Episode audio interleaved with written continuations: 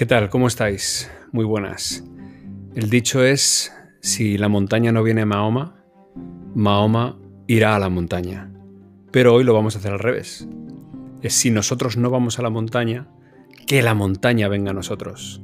Vamos a charlar con Ignacio de Zuluaga, que es el coordinador de todas las expediciones de Alex Chicón.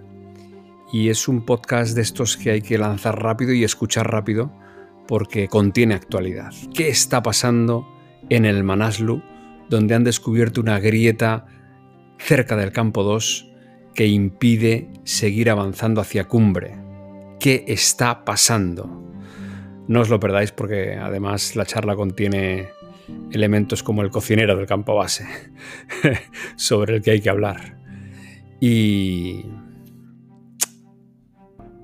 poco más, poco más amigos. ¿Por qué? Porque esto va solo.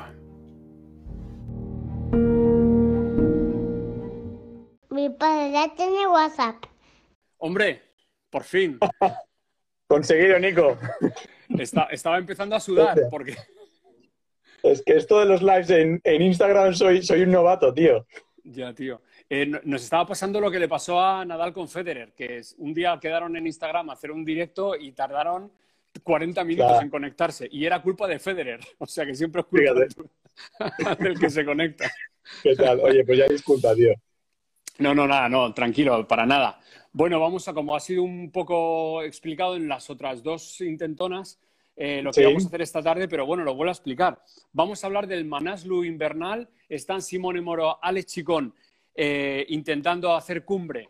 Eh, bueno, llevan dos semanas, no es que lleven mucho tiempo, pero bueno, ya habían hecho algún avance, habían hecho campo 1, intentado llegar al campo 2, vino viento, tuvieron que bajar, esperar unos días y ahora, aquí viene lo importante han intentado subir y cuando han pasado de campo 2, más allá de los 6.500 metros, hay una grieta abierta en toda la montaña que no les deja pasar. El glaciar no ha nevado esta temporada, todo lo que se esperaba que nevase, el glaciar está roto y ahora mismo no pueden pasar. Esta es la última hora de Manaslo. Ignacio de Zuloaga es el coordinador de todo esto. Y se le olvidó hacer que nevase en la montaña, Ignacio. Correcto, exacto. Muy, buenas, ¿cómo estás, hombre? Gracias, Nico. Muy bien. Pues bueno, efectivamente, eh, sorpresa entre comillas de última hora, quizás no la esperábamos, pero bueno, la montaña es lo que tiene, ¿no? Te quiero preguntar, ahora vamos ya con la grieta porque tenemos las fotos que ha enviado Simone, que ha enviado Alex a través de redes sociales, ahora vemos esa grieta, pero la ultimísima, ultimísima hora es que había dos Sherpas que también estaban intentando hacer esa ascensión en estilo alpino por su cuenta, de un poco, digamos, de la camada de, Nirmal Purja, de, NIMS, que, son, los que han hecho el K2 en invierno, la primera invernal, y ahora dice NIMS que se va a ir al Manaslu a intentar la invernal también. Bueno, es, eh, no está confirmado. Eh, nos han llegado algunas, algunas ideas. Yo he hablado con Nepal y, parece que como que lo había comentado así por encima, era una idea y, bueno, estamos un poco... Vamos a ver qué, sucede, porque acaban de bajar del, del, K2 y, bueno, ya sabes que de, de Nirmal no, no nos podemos... ¿eh? O sea que fiar de nada porque es un, es un máquina y está, está dispuesto a todo, ¿no? Ya nos lo ha demostrado desde hace ya prácticamente un año, año y medio y, vamos a ver, a ver, a ver, a ver, qué dicen, ¿no? O sea que en cualquier momento, como vean llegar un helicóptero, son, son los nepalíes. Pues y, como lleguen ellos, claro, tampoco se sabe qué intenciones traen. Si es hacer un poco eh, lo del K2, que es eh, subir en masa para arriba con oxígeno tal, aunque luego eh, NIMS lo hizo finalmente sin oxígeno, pero no, pero fue como una tentativa en masa de, de, hacer cima, ¿no? No sabemos si vienen al Manaslu o si van a ir con esa intención también. Claro, eh, sí, sí, ya te digo, yo estuve hablando ayer con, Nepal, eh, con la agencia que tenemos que nos lleva todo, con Seven Summit, y les pregunté, oye, si tenían novedades y, no, que era una idea que habían comentado así por encima, pero vamos, que no, que no, no tenían más información, así que no, no puedo decirte nada más. La verdad que no es que no quieras, que no, no, tengo, no tengo ni idea, y creo que, no sé si Alex y Simón en el campo, en el campo base habrán recibido algo más, no nos lo han dicho, pero, pero en hmm. cualquier caso no, estamos un poco a la, a la expectativa de, de qué intención tienen todas las alarmas han saltado porque eh, creo que ha sido Vinayak, ha sido el que ha dicho en redes, ha hablado también de la famosa grieta que eh, se bajan, se vuelven a campo base y han dicho aquí esperaremos a nuestros compañeros nepalíes a eh, la llegada. Entonces, bueno, pues está todo el mundo como diciendo, ostras, vamos a poner el, track de radar a ver si llega. La verdad que ya sabes que, bueno, la, montaña no es de nadie y así que serán bienvenidos en el campo base, eh, seguro. Bueno, Ignacio, la grieta es esta, amigo. Esta es la imagen de... Está situada a 6.500, que no sé si es más allá de campo 2, más arriba de campo 2 o es entre 1 y 2. Más abajo, no, no, está situada más abajo. ¿eh? La grieta está ahora mismo, eh, campo 1 está situado aproximadamente a unos 5.800 y, por lo que vemos de geoposicionamiento, del dispositivo de, geoposicionamiento que lleva Alex, han llegado a cota 5.900, por lo tanto intuyo que, la grieta esa se encuentra aproximadamente a cota 6.000, por debajo de campo 2. Ha dicho Simone Moro esta mañana en una radio italiana, en DJ Radio, que esta misma se la encontró él en 2019. Exactamente, sí, sí, sí, la, la, conocía.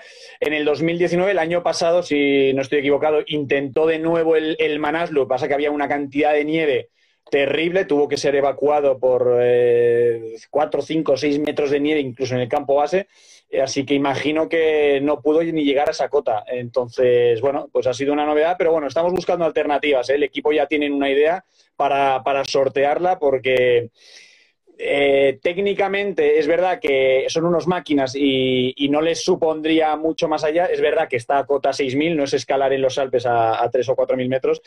Lo que pasa es que, claro, eh, tú ya sabes que estamos haciendo una, expedición, entre comillas, pues eh, equipando ruta, ¿no? Y, intentamos siempre equipar la, montaña por la zona a priori más óptima para subir y bajar rápidamente y hacer esos porteos de altura.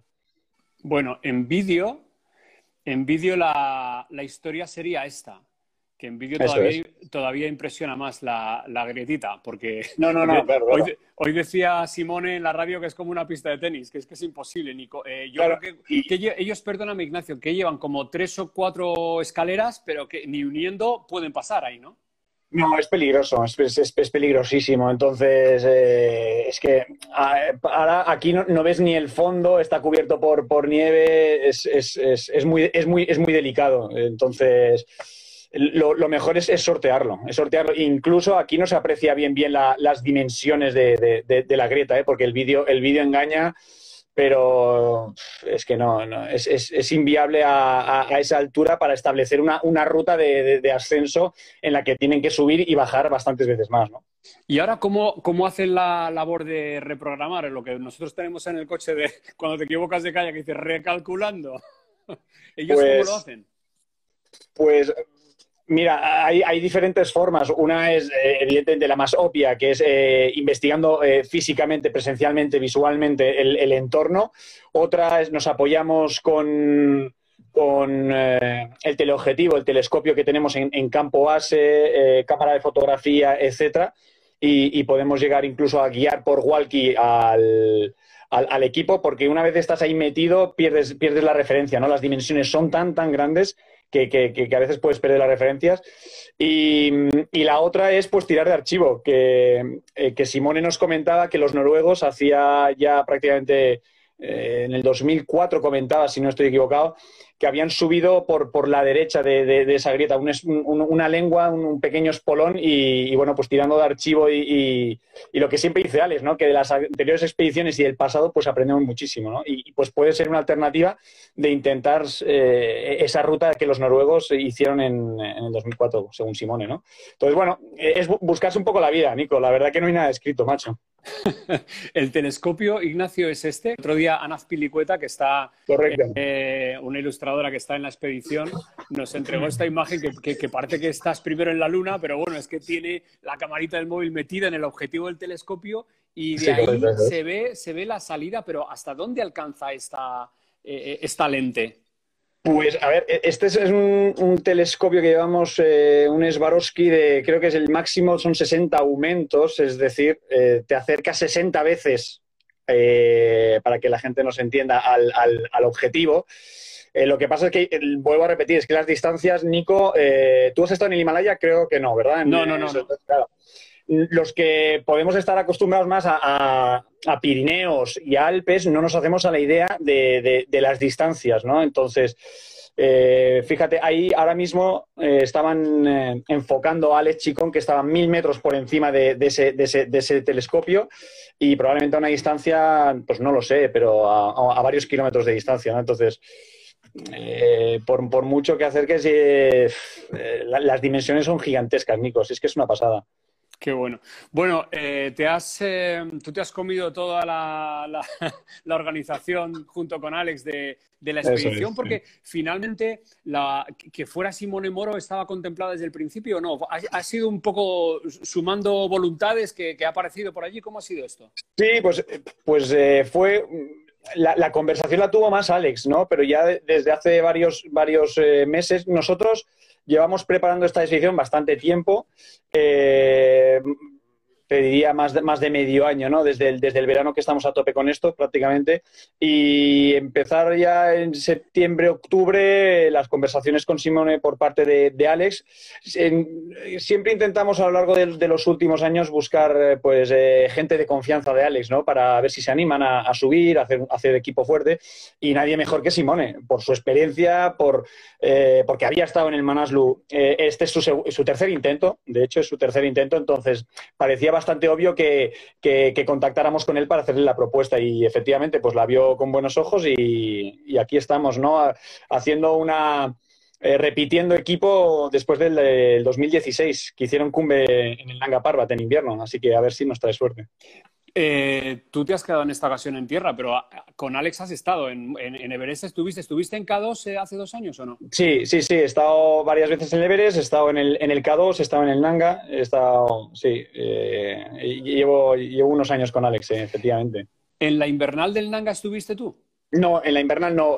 lamentablemente estuve en el Nanga intentando uh, rescatar a, ah, Tom ¿no? y Daniel, Daniel, o sea que, pero bueno, sí, sí, entonces ahí estuvimos. Estabais en K2 y, ocurrió lo de Daniel y, y Tom y, vale, fuisteis para el Nanga. Precisamente con ese telescopio eh, que estabas mostrando eh, logramos eh, localizar los cuerpos. Bueno, bueno, hemos tenido, hemos tenido, llevamos un, arranque de año malísimo, porque aunque la gran noticia ha sido que han hollado en invierno el K2, pero lo de Sergi Mincote también ha sido. He escuchado a Alex en, el podcast de un compañero decir que fue un día tremendo, incluso bajó, ¿no? Estaban en campo 1, estaban trabajando y bajaron al campo base porque se te quitan las ganas de todo, ¿no?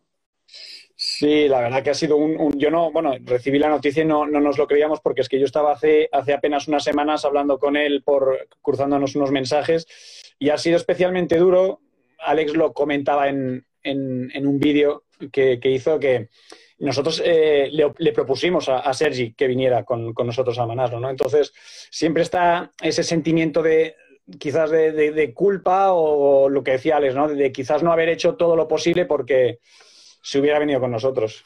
Pero bueno. Bueno, la, las cosas van, van, sí, van, van, cada uno va un poco por su camino y bueno, finalmente pues la, la tragedia le ha ocurrido ahí a, Sergi, que era un tío súper querido, ¿eh? Porque, joder, enseguida... se hacía querer. Sí, sí, sí, sí. Si ves, ves sus vídeos, ves cómo comunicaba, ves el, el cariño que, que, trasladaba a la gente, cómo acercaba a la montaña, era un comunicador nato que, le quería mucha gente en el mundo de la montaña y, y, fuera del mundo de la montaña. Qué bueno. Eh, justo ocurrió, ha querido, ha querido el, destino que ocurriese ese drama eh, junto con la imagen que días después ha salido, que es la de los nepalíes, los 10 serpas nepalíes haciendo cumbre en el K2. Eh, se esperaron en los últimos 10 metros de, ascensión para subir juntos, cantando el himno de Nepal a pulmón. y subiendo los 10 para, este momento histórico en el que hoy en la cima del último 8000 invernal que quedaba, que era el K2. Realmente la, imagen la estamos viendo aquí muy pequeñita, pero bueno, en, redes sociales se puede ver. no deja de ser una, GoPro subida a redes sociales, ¿no? pero bueno, te haces un poco la idea de lo que fue ese momento. Ciertamente muy, muy, muy emotivo, ¿eh? Sí, la verdad que bueno, un poco repitiendo las, palabras de Alex y que hacía tiempo que las venía diciendo, ¿no? Pues es un, es un hecho que, entre comillas, hace justicia para, para todos estos escaladores nepalíes que, son los mejores del mundo y, lo han sido en los últimos años. Lo que pasa que eh, en, la sombra, ¿no? Y bueno, es, es, un, es un hecho histórico y creo que hace, eh, mi humilde opinión, justicia a un pueblo que ha, permitido que, los occidentales y, asiáticos, japoneses, chinos, indios, eh, hayamos estado haciendo cumbres en 8.000 metros durante los últimos 20, 30 años. ¿Esta cumbre, por ejemplo, motiva a la expedición de Manaslu a tirar con más fuerza todavía para arriba para decir, a ver si han subido el K2 ahora y nosotros no vamos a hacer el Manaslu o qué? Pues, hombre, sí, lo que pasa es que las ganas siempre están, las ganas siempre están, y es verdad que, Alex nos transmitía que, estaba muy, eh, es verdad que, lo de Sergi nos, dejó tocados, pero estaba muy contento por, por, por, por, por todos eh, la comunidad Sherpa ¿no? Eh, y, el, pueblo de Nepal. De hecho, uno de, uno, de los que, hizo cumbre Geljen, eh, llevamos escalando con él los últimos cuatro o cinco años, ¿no? Y, bueno, la verdad que nos alegramos mucho. Y bueno, pues, pues sí, te dan ánimos a decir, pues eh, probablemente, oye, si nuestros amigos lo han conseguido, vamos, vamos con más fuerza por ello, ¿no? Que es, que es posible. Estamos viviendo uno de los inviernos más, más tranquilitos y más calmados en, en el Himalaya en cuanto a climatología, porque todas las fotos que envían eh, desde campo base, la expedición que está allí, eh, son, increíbles. Bueno, esta noche estrellada en el campo base del Manaslu, que es una de las montañas más concurridas en, otoño, ¿no? Pero en invierno están allí los 20 que estáis en vuestra expedición. Sí, sí, sí, no hay más. Allí metidos en, ese, eh, en la lengua del glaciar, mirando, esto tiene que ser una pasada, Ignacio. Sí, sí, la, verdad, Alex, Alex, yo no he estado en el Manaslu, Alex ha, ido, ha ido en varias ocasiones y, es el, nos decía Alex que para él es, es probablemente la expedición con, mejores cielos, no mejor meteorología, pero sí mejores cielos que ha tenido prácticamente en toda su vida. Es, muy curioso porque está haciendo un, un invierno súper seco, a nivel de, nieve en, ese valle y esa montaña del Manaslu. Y, por, un lado ayuda, es verdad que, los cielos totalmente despejados la, pega con las temperaturas. ¿Eh? Y, está haciendo bastante frío. Pero bueno, el, gran problema en invierno no es que el cielo esté nublado o no. Es verdad que se agradece eh, el sol para cargar pilas, ¿no? Y, emocionalmente, psicológicamente ayuda a días soleados.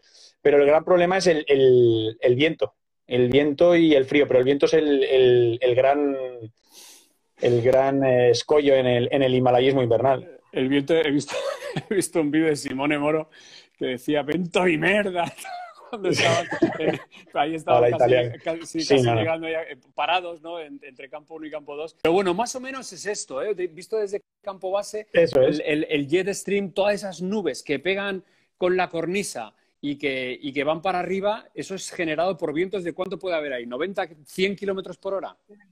Ahora mismo por las nubes tapadas no lo puedo ver, pero no, no, más, más, más. En cumbre, de hecho, es que recuerdo en el, en el Everest y en el K2, estás tú en el campo base y es como si tuvieras una, por la noche, estás durmiendo dentro del saco y es como si tuvieras una autopista de 50 carriles encima tuyo, a mil metros de altura, a 2000 metros, eh, con vientos de 120, 150, 200 kilómetros por hora. Es, una barbaridad. Es, curioso porque, eh, no sé si sabes la, historia esta, pero los japoneses eh, en el año 44, en plena Segunda Guerra Mundial, enviaron 9.000 globos incendiarios para que alcanzaran la costa oeste de Estados Unidos utilizando este jet stream. ¡Ostras! Sí, sí, y llegaron algunos, ¿eh? Llegaron algunos pero los japoneses ya en el año 44 eh, lo, utilizaron estas corrientes de chorro que vienen de componente oeste y para, enviar globos incendiarios a, Estados Unidos. O sea, eh, lo, de Pearl Harbor, pero sin los aviones. Vamos, básicamente. Con globos. Sí, sí, no, no, no. O sea, imagínate. Entonces, eh, son vientos muy, muy, muy fuertes que precisamente en invierno por temas planetarios, eh, eh, etcétera, se sitúan en esas latitudes y por encima aproximadamente de los 7.500, 8.000 metros de, cota. Estas han sido las fotos que he encontrado con, peor climatología de todos los días que han estado en campo base, que se ve un poco cubierto, que se ve un poco de viento azotando la tienda y mm, es, es imposible descansar cuando hay mucho viento o qué? En las tiendas, bueno, a ver, depende del sueño que tenga cada uno. Por ejemplo, yo que me despierto como una mosca, eh, me costaba mucho, eh, por ejemplo, en, el Everest, cuando pegaba viento, eh, dormir. O sea, te levantabas de alguna manera cansado, ¿no? Por no haber, no haber dormido. la solución a esto que aplicamos en el K2 fueron los iglús. Los iglús para, para los que no hayan nunca dormido dentro, que seréis muchos, es increíble. Es, es, es una. Es, es amortigua todo el viento. O sea, eh, puede haber fuera 100 kilómetros de, viento que dentro del iglú ni te enteras. Es, eh, fue, fue increíble en la expedición del K2. Pero efectivamente, si te está golpeando todo el rato el viento, es, lo peor que puede haber, ¿no? Y en esta expedición, que es verdad que uno de los sellos de Alex es que montan los iglús en campo base, ¿por qué no han hecho iglús esta vez este, en esta expedición? Yo creo que va eh, será por la cantidad de nieve, probablemente. Bueno, lo más seguro. Lo más seguro porque es que el, confort dentro de un iglú es, muchísimo más alto que en, una tienda de campaña. ¿Y ahí que lleváis? Eh, ¿Lleváis una especie de, moldes para prensar? Llevamos unos moldes, efectivamente, llevamos unos moldes que tienen una guía que se, que, se, que se une al suelo eh, del centro del iglú, y van rotando y vamos generando esos, esos, esos pisos de bloques de nieve compactando eh, hasta que conformamos el hilo. Sí, sí, la verdad que tiene, tiene su miga, ¿eh? no, no es fácil.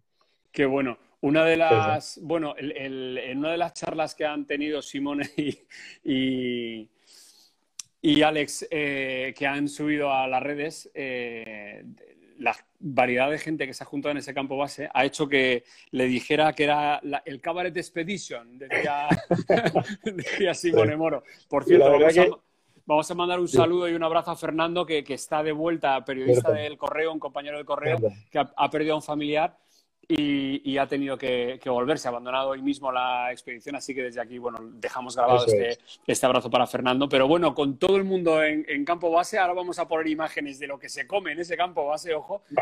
es que hay unos fenómenos, Nico, bueno, pues cada año mejoramos el equipo, o sea, nos superamos, es una pasada, sí, sí, la verdad Directamente, dime...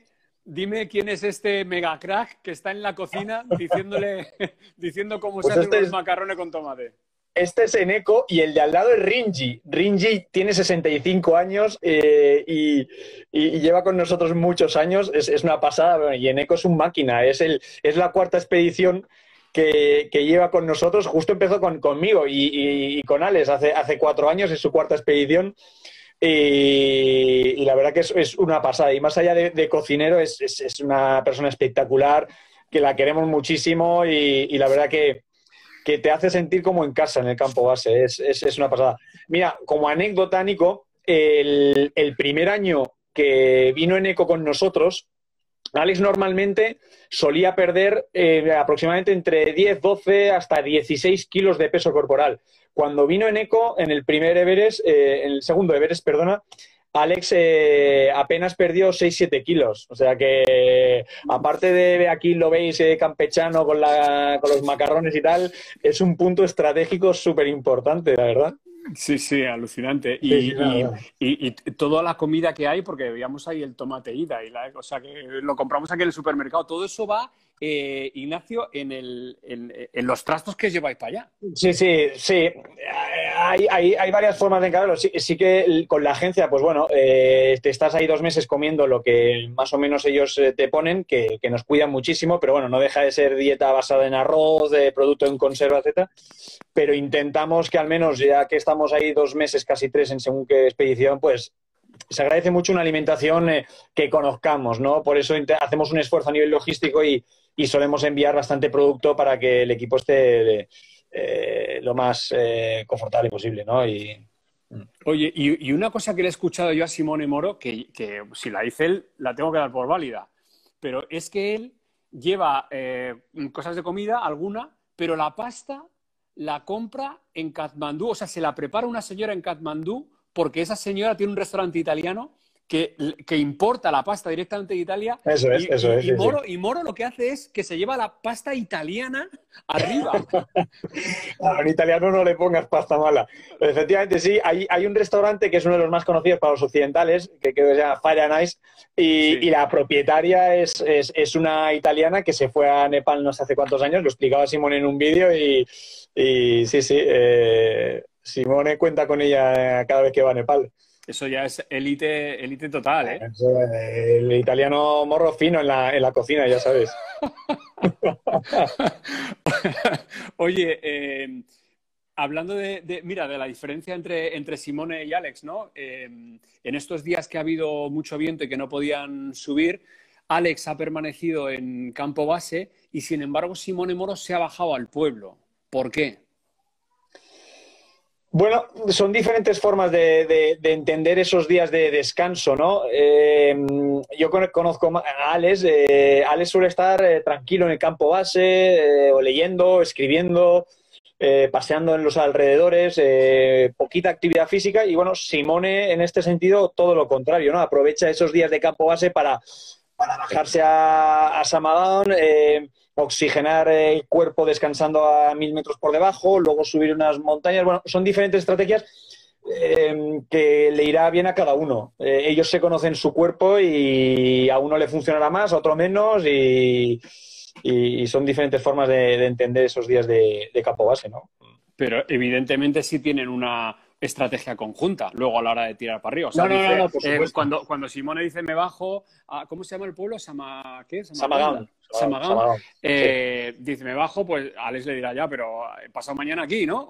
no, no, claro, claro, no, no, no, eso está totalmente coordinado y, en principio planifican esos, esos, eh, esos días de campo base en función de los partes de meteo que, recibimos, ¿no? que les dicen, bueno, pues oye, hay dos, tres, cuatro días de, mal tiempo en, en cotas altas, pues Así que no, no, no, totalmente eso coordinado, claro. Mm, bueno, una, de las movidas más eh, difíciles que ha tenido esta expedición a la hora de organizar y de, salir y que todos se metieran en el avión ha sido el tema COVID, el tema de la, de la pandemia, que, bueno, nadie ha dado positivo y, gracias a Dios se fue todo el mundo para allá, pero un solo positivo habría causado ahí un destrozo. No, no, claro, bueno, tú imagínate, es que nosotros estábamos haciendo el test a Alex ahí en Bilbao y imagínate si era positivo. Ya. O sea, eh, sobre todo cuando, cuando las fechas nos íbamos a final de año, el 31, y el invierno, el permiso lo tenemos hasta en Nepal, a, finaliza el invierno el 28 de febrero. Es decir, tienes dos meses justos, eh, le quitas la aproximación prácticamente de 15 días eh, para llegar a campo base, entonces te quedan dos semanas de enero, las 4 de febrero te quedan 5 o 6 semanas para, para hacer todo ese pedazo de trabajo con, con un equipo de, de ocho o nueve personas, ¿no? Entonces, eh, vamos, no podía salir nada mal. Nosotros estábamos cruzando los dedos desde prácticamente octubre, o sea, con una incertidumbre, pero mira, al final ha salido todo bien, gracias a Dios. ¿eh? Tuvieron que hacer algo de cuarentena en Katmandú al llegar, que eso retrasó El, el, trekking y la aclimatación. ¿Ahí ¿Hay un momento ahí de, zozobra o no? O, ¿Cómo fue aquello? Eh, bueno, claro, incertidumbre. Nosotros pensábamos que íbamos a estar en Katmandú apenas a lo sumo tres, cuatro días, cinco quizás, pero nos estuvieron, nos obligaron a hacer siete, siete días de, cuarentena, además un, un segundo PCR.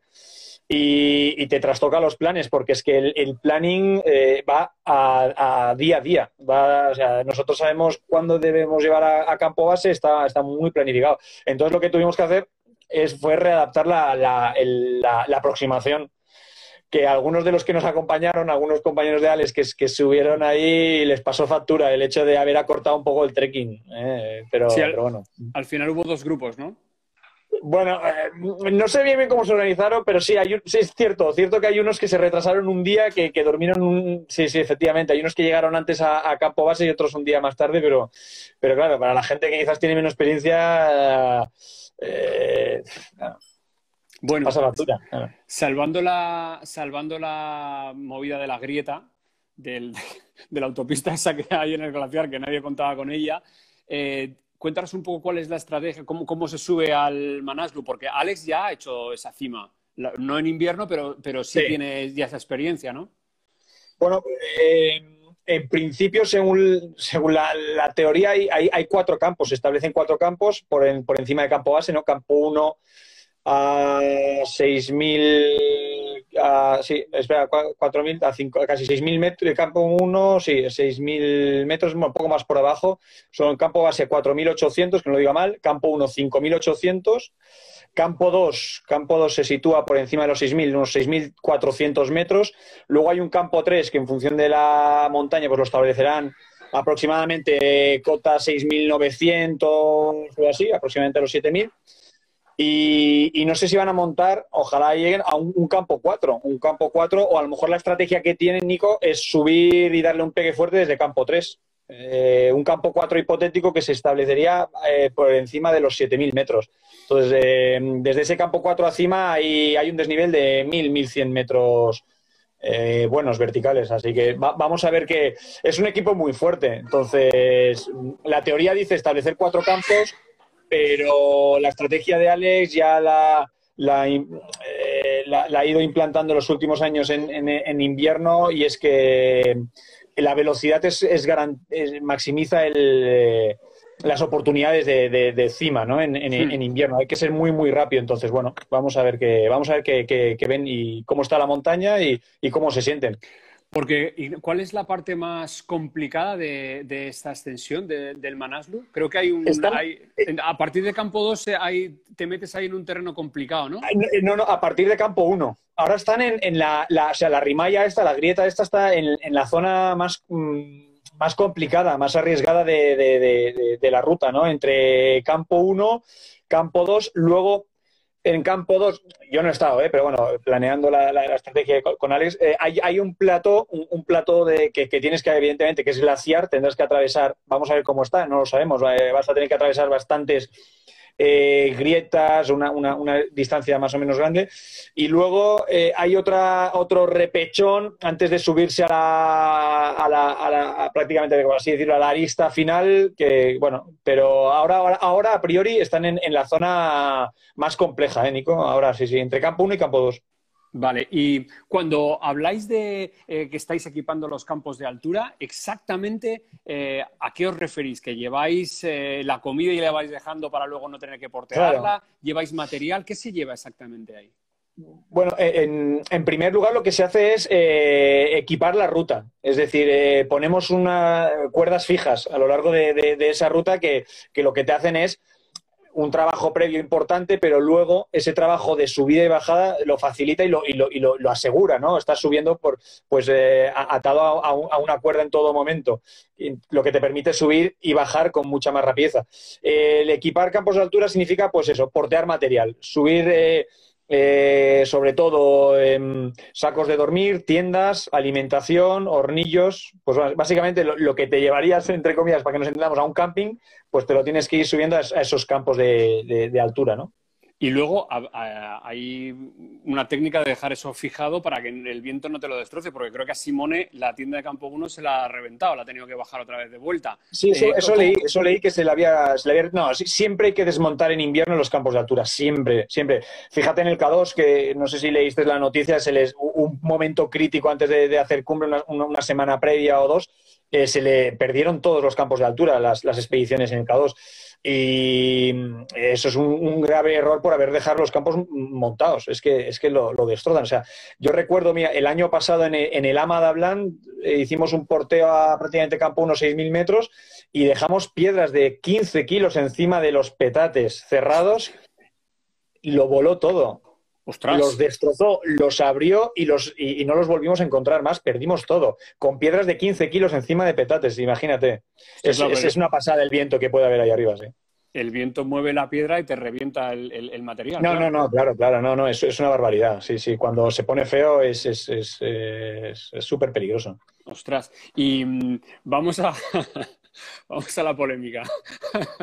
no, me, río porque, claro, hay tantísima gente comentando lo de los Sherpas y lo de eh, si hay cuerdas puestas, y el que te hace el trabajo de portear es un Sherpa y luego tú. O sea, me, me parece una locura tremenda porque luego realmente la gente que eh, que habla que ha estado por encima de los 7.000 y tal, ni uno de estos dice nada del oxígeno, ni nada de los porteadores, nada. Dice, oye, respeto absoluto a partir de una altura determinada, porque es que no sabéis lo que es estar allí. Pero cuéntanos un poco, por ejemplo, en esta expedición, eh, quién es Sherpa colaborador, quién es Sherpa de ataque a cumbre, cómo se establece este, este ranking de, pues dentro del equipo. Eh, eh, eso, en nuestro caso, siempre todos los Sherpas que acompañan a Alex eh, son escaladores, pero al mismo nivel que él. él. es el líder de expedición, el que tiene más experiencia, lleva 10 inviernos consecutivos ¿no? haciendo expediciones invernales, pero al final son todos, en, todos son escaladores. No hay, no hay Sherpa equipador, ahí lo que se establece, Nico, es una estrategia de rotaciones. Se puede llegar a hacer eh, en función del número de personas, mm, dos equipos, tres equipos. Nuestras expediciones, eso, hay, suele haber seis, siete, ocho escaladores máximo. Y, se puede hacer equipos de, para rotar, eh, mientras unos descansan, otros equipan, eh, unos van de primero y otros están abajo. Pero en nuestro caso no hay personas que equipan y, personas que hacen a cumbre, ¿no? no todos, todos suben. Y luego sí que ahí, Alex, en función de cómo ve a cada uno, etcétera, pues pues determina eh, a partir de una cota, cotas ya altas, que suele ser por encima de los 7.000, 7.500 metros, quién, quién puede tirar para arriba, quién está mejor, quién está más cansado, quién menos, sobre todo eh, eh, calibrando el riesgo y disminuyéndolo al máximo que se pueda. Vale, vale, vale. O sea que, por ejemplo, ¿cuánto, cuánta, ¿de cuántos días tiene que ser una ventana buena para intentar hacer un ataque a cumbre en Manaslo, en esta expedición? Claro, depende de dónde, desde dónde te encuentres. Em, por ejemplo, ahora... Imagínate, una situación que se pueda dar ahora mismo, ¿no? Que es que, ahora mismo. que ya han solventado el tema ruta, imagínate que no está esa, grieta ahí, esa rimalla, eh, y dicen, tenemos cuatro días buenos, sin viento prácticamente arriba. ¿Qué hacen? Les falta un poco, creo yo, ¿eh? les falta aclimatación en altura. O sea, la, la, noche que han dormido más altos en el campo 1, que, eso es a 5.800 metros, necesitarían dormir en el campo 2 como mínimo una o dos noches, a 6.400 metros. Sería, sería perfecto que pudieran al menos una o dos noches dormir ahí. Em, no lo sé. Para tener una ventana de buen tiempo creo que es pronto todavía podrían llegar a intentarlo, pero por mi experiencia, que es poca, creo que es prontito. Debería haberles, debería cogerles la ventana de buen tiempo con el campo 2 montado y habiendo dormido varios días en el, campo 2 y, si, sería lo, ideal, habiendo dormido en campo 2, bajando a campo base y alguna rotación más, ¿no? Entonces, desde campo 2, eh, sí, con el campo 2, con una ventana, tú piensas que podrían subir en un día campo 3 eh, con tres días de, ventana de buen tiempo serían capaces de, poder hacer un, pegue a cumbre, ¿eh? teniendo el campo 2 montado, yo creo. Lo que pasa es que tener, el campo 2 montado no es todo, significa que tienes el campo 2 montado y que tienes el material ya de campo 3 en el campo 2 para subirlo. Entonces, eh, hay trabajo, yo creo que hay trabajo todavía. ¿Con cuánto peso se sube de un campo a otro? ¿Qué, ¿Cuánto porteas? ¿20 kilos? Eh, las personas normales, eh, pues sí, sí, 15 kilos, 20 kilos. Eh, lo que pasa es que Alex se mete 30 kilos en la espalda y, que es una barbaridad. No, sé si tú has intentado aquí, a, nivel de, mar, meterte 30 kilos en la espalda y, dar un paso, ¿no? Pero, o sea, 30 kilos, por ejemplo, para mí, ¿eh? que, camino en, montaña y tal, es prácticamente lo máximo aquí en el Pirineo, que yo no, no puedo cargar más. Alex, a 6.000 metros, 6.500, 7.000 está por tener 30 kilos, ¿no? Es, es, es, una bestia. Lo que pasa, te digo una cosa, él, tiene, él, siempre lo dice, que, que él sube con la, con la, con la mente, sube con la cabeza a las montañas, o sea, no con el físico. Él, siempre... ha ha dicho que su físico es como el de cualquier otro, ¿no? Pero que no es bien bien así, pero lo, que lo sube es la, la, cabeza. Bueno, de hecho, yo te diría, hay, hay tres cosas, hay tres elementos que, hacen, que, hacen de Alex, eh, yo creo, un, escalador eh, diferente, ¿no? Em, uno de ellos, o sea, dos de ellos los puedes de alguna manera adquirir. Hay otro que no se adquiere. El primero es eh, el físico. Hmm. El segundo es, la, experiencia acumulada que tiene, que es, ah, es brutal. Es ahora mismo el único ser humano en, el planeta que lleva 10 años consecutivos haciendo expediciones invernales. Y el otro, que es, eh, para así decirlo, eh, que, no se puede adquirir, es, la, intuición que tiene. La intuición y sí, sí, es, acojonante, Nico. O sea, él em, ya lo ves cuando, cuando se levanta por la mañana, lo ves que sale de su tienda y se tira eh, cinco minutos mirando la cima, eh, con un diálogo parece que tenga él con, no sé, viendo, viendo, viendo cómo, cómo se mueven esas, esas nubes, cómo por las noches, cómo está el cielo, si brillan las estrellas, si no brillan. Eh, esa intuición es, es, es, es, lo que incluso muchas veces lo, ha hecho, le, le, ha podido salvar la vida, ¿no? Ajá. Y, no sube con el hacha y, y, los troncos porque no quiere, ¿no? Pero... no, no porque no quiere, porque no hay árboles, Nico.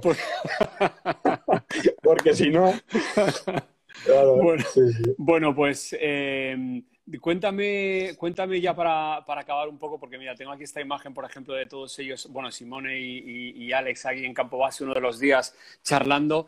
Eh, el momento más duro de la expedición puede ser cuando, bueno, más duro dentro de toda la normalidad, claro, eh, si te caes a una grieta, pues claro, ya no estamos hablando de otra cosa, pero eh, en, situación normal, toda esa espera en campo base, eh, se, ¿qué se llevan? ¿En libros móviles? Se, se, pelean por pues la conexión de Internet? ¿Qué, pues cada, uno, cada uno como puede. La verdad que es, es, es, es duro, es duro. yo recuerdo en el primer Everest que estuve con Alex, que estuvimos 18 días metidos en la tienda sin poder salir.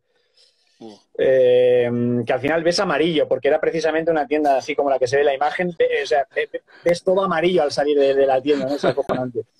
Eh, pues cada uno mm, gestiona el tiempo de, pues como puede. Por ejemplo, Simone, ya has visto, como comentabas, pues, pues se pega unos paseos baja abajo para a Samagaon en este caso para, para oxigenar y dormir a, a cota más baja. Eh, por ejemplo, la experiencia que yo tengo con Alex, pues eso, yo me llevo unos libros de dibujo, Alex escribe, escribe bastante eh, cuando está en esos, en esos momentos de decir, eh, aquí no, no, no da tregua nada, ¿no? Entonces, pero son, son, son, son jodidos, ¿eh, Nico? Son jodidos porque mm, recuerdo en el K2, en el K2 fue para mí la expedición más, más dura que, no, he hecho muchas, pero que, he hecho con Alex y, hostia, fueron tres meses de los cuales únicamente en tres días tuvimos, eh, vimos el, el, cielo azul. Tres días de tres meses, ¿no? Fue, fue realmente, realmente muy, muy duro, con temperaturas constantemente 15 bajo cero, 20 bajo cero, 25 eh, bajo cero por la noche. Eh, es, es, es, es, duro, es duro. Eh, psicológicamente, pues bueno, muchas horas a lo largo del día. Eh, em, estar en altura, eh, a partir de, de, un cierto momento, incluso hasta, hasta los Sherpas, ¿no? que son los que están más aclimatados, el, el, cuerpo humano em, deja de, de, poder recuperarse con los alimentos y con el descanso que haces. Entonces, es, una, es una curva hacia abajo hasta el final de la expedición y, ves cómo te vas deteriorando, vas perdiendo masa muscular, eh, es, es, jodido, ¿eh? O sea, hay que. No, no. Es, esto, es, esto es una cosa que llaman lo del síndrome del pollo. Esto que, que vas, que tú, que tú puedes ir gordito, gordito a un campo base y dices, bueno, aquí me voy a poner fino y de repente te adelgaza todo menos la tripa. bueno, más o, más o menos, sí, sí. La verdad que la, la, la, grasa ya sabes que es lo último que pierdes, ¿no? Entonces, eh, lo primero que pierdes es eh, te quedas sin masa muscular en las piernas, en los brazos, por mucho que comas, ¿eh? Y, luego, pues si tienes suerte y te sobra, pues vas perdiendo grasa. Por ejemplo, en Eco, en Eco es, la hostia. Pero en Eco cada expedición eh, es, su operación bikini. El tío llega a campo base eh, con, con, a lo mejor 16, 17 kilos de más y se los quita. Se los quita y, los últimos años ha sido así, ¿no? Ese acordeo de eh, recupero durante el año esos 16, pero tengo la, expedición invernal que, me los quita, ¿no? Es, eh, es duro, sí, sí, te quedas, te quedas hecho un, un trapo. Bueno, pues nada, eh, gracias a Dios, bueno, yo seguiré gordo, tú estás, tú, estás fino. Pero, amigo, escúchame, ya sabes que, el año que viene tienes que, animarte, a ver si, si, si, se alinean los planetas. Animado estoy, es, eso hace falta, que se alineen, todos que se alineen todos los planetas. ¿Cómo de costoso? Me has dicho que, eh, lleváis seis meses eh, haciendo esa expedición, pero o preparándola, preparándola, pero hasta el último momento, siempre trabajando. ¿Todavía seguís, ahí con, flecos sueltos y, y, tal, o, ya está todo atado? está prácticamente todo atado, pero, pero todavía hay firmas de, contratos. Eh, no, no, es, es, es, muy duro. La, la parte más dura de, de, todo esto, más dura, más difícil, más, más, más compleja es la, la búsqueda de la financiación. ¿no? Es, es, algo durísimo, es muy, es muy, muy complicado y sobre todo en un año de, el, como el que venimos, ¿no? De 2020 con el COVID y, ha, sido, ha sido complicadísimo. Al final no, no sé cómo, cómo, lo hacemos, los, lo, lo, lo, logramos sacar, eh, pero todavía hay flecos, sí, sí. Y luego, ¿qué es eso? La expedición no acaba cuando ellos vuelven a casa, ¿no? Luego nos queda eh, una expedición aproximadamente, para que te hagas una idea, dura eh, casi dos años, te diría un año, seis, año y medio, año ocho meses, eh, dura, sí, sí, son los siete, ocho meses de preparación, los dos meses eh, de expedición propiamente y luego diez meses durante todo el año de retorno y comunicación, claro, porque al final tú vas a unos patrocinadores, pero evidentemente tienes que, que, que, generar todo ese retorno en comunicación ya no solo en la expedición, ¿no? sino todo el año. Es, es complejo, es, es, complicado. Luego tienes que ir a dar las conferencias, ¿no? A decir otra vez que, que has pasado mucho frío, qué tal, y claro. claro, claro, claro. Es, pero bueno, oye, eh, la verdad que no, no nos quejamos. Eh, es verdad que llegar a vivir de esto es, es, es prácticamente muy, muy difícil yo siempre lo he dicho, yo si, si vuelvo a nacer eh, intentaría conocer a un futbolista antes que un himalayista invernal. porque, porque tiene miga, es, es, es complicado, pero bueno, mira, eh, eh, son momentos de la vida que, que, te pasan, has de cogerlos, hacemos algo que nos gusta y, y, luego lo importante y que también nos gusta muchísimo es, es llegar a compartirlo ¿no? con, con la gente y acercar esos pueblos, esas culturas y esos entornos a, a, todo el público en general, ¿no? que, te, que te llena bastante. Como por ejemplo ahora puedo estar haciendo desde mi humilde opinión, pues compartiendo contigo eh, esta, este, este momento. Qué bueno, pues eh, mira, para todos los que estéis escuchando y luego lo veáis en la grabación y tal, para seguir esta expedición bien, bien, eh, cuatro cuentas de Instagram imprescindibles. La de Alechicon, que es Alechicon tal cual, la de I am Simone Moro, que es la de Simone, la de Felipe Izaguirre, que Felipe, pero, Felipe con PH. Eh, que, es, el cámara que, habéis llevado allí para documentar todo, toda la expedición. Ana Pilicueta, que es eh, jefa de grafismo de la Sexta, eh, está allí también haciendo sus dibujitos que son bien chulos y te, como que te, saca, te saca un poco del universo nieve, sí, tal, ¿no? Sí, sí, sí, no, muy buena, muy buena. Y no sé si me dejo, no sé si me dejo alguna de las que haya por ahí a nivel de personas, en principio son estas las, las principales. Eh, y bueno, luego, pues, eh, importante también, si quieren seguir minuto a minuto donde se encuentra Alex, a través de la web eh, tienen el espacio donde pueden geoposicionar constantemente a Alex, ¿no? Y saber dónde, dónde se encuentra, en la que también geoposicionamos contenidos, ¿no? ciertas fotografías, ciertos vídeos y, y se pueden llegar a hacer una idea mejor de, cómo es esa ruta, por dónde pasan y dónde están. Mira, me hace, me hace mucha ilusión que se ha unido Menotinto, compañero de, compañero de la tele, muy futbolero, te diría que, que 99.9% futbolero y mira, ya está aquí arañando montañita, arañando montañita, muy bien. Bueno, Oye, pues esa, es la, esa, es la, idea, Nico, acercar esto A, a, la gente, ¿no? Claro, claro. Lo que pasa que menos, has llegado al final. Has llegado al final porque llevamos ya casi una hora hablando, hemos explicado todo y sobre todo yo creo que para concluir, Ignacio, vamos a poner la imagen del, gran atasco que hay ahora mental en, Manaslu, que es esta grieta que se han encontrado cuando han tirado hacia arriba para ir eh, montando los campos de altura y se han encontrado con esa grieta que ahora tienen que sortear y que nos acabas de decir, Ignacio, que ya está el plan, eh, el plan B lo van a poner en marcha ya, ¿no? A ver, a ver si no necesitamos un plan C, pero vamos a ver eh, si el plan B os podemos comunicar en breves que, que funciona. Vale. Oye, pues Ignacio, eh, muchas gracias por, por, esta horita que nos has prestado, porque sabemos que estás, aunque estás en Bilbao, es como si estuvieses. En Barcelona, Nico, Barcelona. Ah, estás en Barcelona, estás en Barcelona. Barcelona sí, sí, Hace poco estabas en Chile, en Bilbao. te, mueven más, como. Menos mal que Internet te hace, te hace estar ¿eh? atento a todo. Bueno, pues nada, eh, desde Barcelona, desde donde estés, desde donde estés. Gracias por haber prestado esta, esta horita para para hablarnos de la expedición Manaslu. Y nada, seguiremos atentos porque el plazo acaba en febrero, es decir, a partir de ahora tienen un mes para intentar en el plazo de, los permisos hacer cumbre invernal en Manaslu. Ignacio, muchas, muchas gracias. seguimos. Seguimos.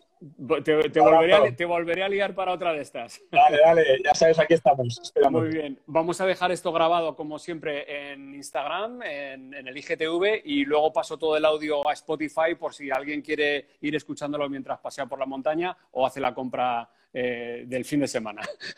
que vaya bien a todo el mundo. Gracias, Ignacio de Zuloaga, y suerte y buena ventana para Alex Chicón, Simone Moro y todos los que están allí. Un abrazo. Gracias. Venga, Nico, abrazos, abrazos a todos. Gracias. Chao.